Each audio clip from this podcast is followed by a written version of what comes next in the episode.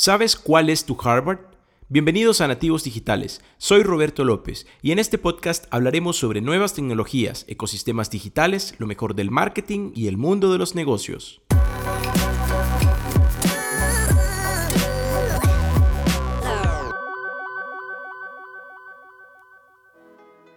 El día de ahora vamos a hablar sobre las tres palabras que todo emprendedor debe recordar al momento de iniciar. Y esas tres palabras son comunidad, contenido y crecimiento. Antes de empezar, quiero invitarlos a suscribirse al podcast de Nativos Digitales desde la plataforma de su preferencia para que estén al tanto y recibir notificaciones de cada episodio nuevo. Recuerden que también pueden escribirme a mi Instagram, arroba jroblc. Hace un par de años impartí una charla que iniciaba con la siguiente pregunta. ¿Cuál es tu Harvard?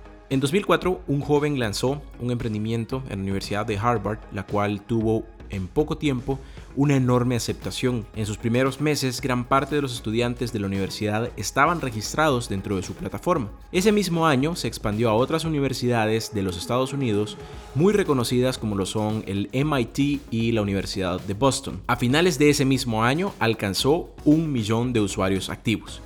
En octubre del siguiente año se extendió a más universidades locales e internacionales y en el 2006 lanzó la versión web para móviles y abrió la plataforma para que todo el mundo pudiera registrarse.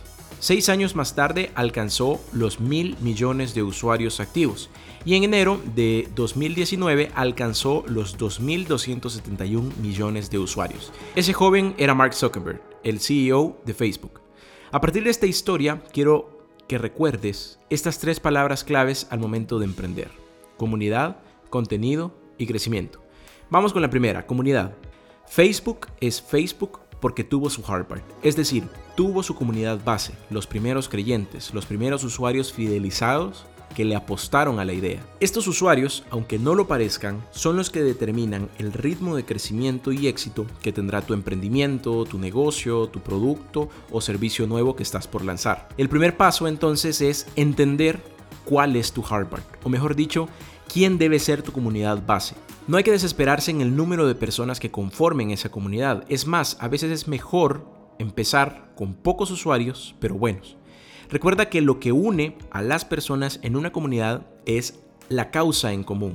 Esta causa en común puede ser un hobby, puede ser un propósito o una misma pasión que los una. Adicional, debes entender la razón de tu emprendimiento. Esto te ayudará mucho a entender que no necesitas convencer a personas que ni siquiera son de tu público objetivo. Para definir una comunidad base es importante tener claro ¿Qué es lo que provoca tu producto o servicio en las personas? ¿Será que les resuelve algún problema? ¿Les alivia algún dolor? ¿Les aumenta su productividad? ¿Les ayuda en su día a día? ¿Les incrementa su imagen propia o la proyección social que ellos tienen? ¿O será que también les genera algún tipo de experiencia sensorial o cognitiva? Estas preguntas son muy importantes que las sepas contestar porque esto será parte de la propuesta de valor que tú ofreces a tu comunidad base, a tu comunidad inicial, a tu Harvard. El otro día leía una idea que me pareció genial y esta idea decía, así como cuando una pareja espera con emoción el nacimiento de un hijo, ¿por qué no tomar ese mismo concepto de baby showers para crear business showers? Los business showers proponen celebrar el nacimiento de un nuevo negocio, en donde los mismos amigos del emprendedor organizan una reunión para ser los primeros en impulsar el negocio, comprando, felicitando, motivando, aconsejando. El objetivo es brindarle al emprendedor todos los recursos que sean necesarios para impulsarlo al éxito. La segunda palabra clave es el contenido. ¿Sabían ustedes que una persona puede llegar a recibir entre 3.000 y 5.000 mensajes publicitarios al día? El ruido publicitario que existe en la actualidad hace que las personas, al ver tantos anunciantes por todos lados, simplemente decidan ignorar estos mensajes y ponen atención únicamente a los que realmente les interesa. En este punto, el éxito radica en la calidad de contenido que se ofrecen a las audiencias. Al promover tu emprendimiento, procura que tus mensajes sean claros y apelen a las emociones, es decir, que hagan reír, que hagan llorar, que inviten a pensar, que generen conversaciones. Lo importante es que generen algo, si no, solo será un contenido más. La tercera palabra es el crecimiento. El primer usuario de Facebook fue Mark Zuckerberg Los siguientes dos fueron sus compañeros de cuarto.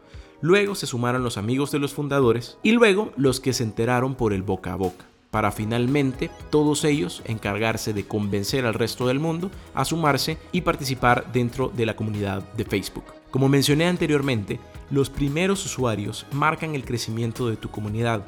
Así que recuerda que el crecimiento de tu emprendimiento puede que tarde, pero vendrá. Tu emprendimiento crecerá solo si trabajas para ofrecer un producto o un servicio que realmente tenga una calidad y tenga valor. Si tú lo ofreces con entusiasmo y con empatía, si estás abierto a la colaboración, si estás abierto a que te den retroalimentación y retroalimentación no solamente buena, sino que también mala. ¿Qué no les gustó de tu producto? ¿Qué mejorarían del servicio que tú estás ofreciendo? El crecimiento de tu emprendimiento también va a venir si tú ofreces un valor social a esa comunidad base. Si también te dedicas a ampliar tu red de contactos más allá de un intercambio de tarjetas de presentación.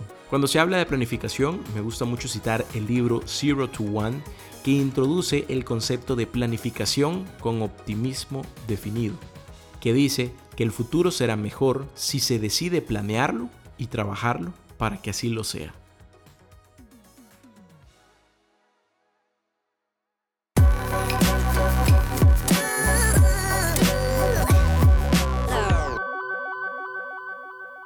Gracias por escuchar Nativos Digitales.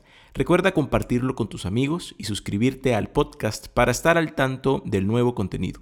También puedes escribirme a mi Instagram arroba jroblc.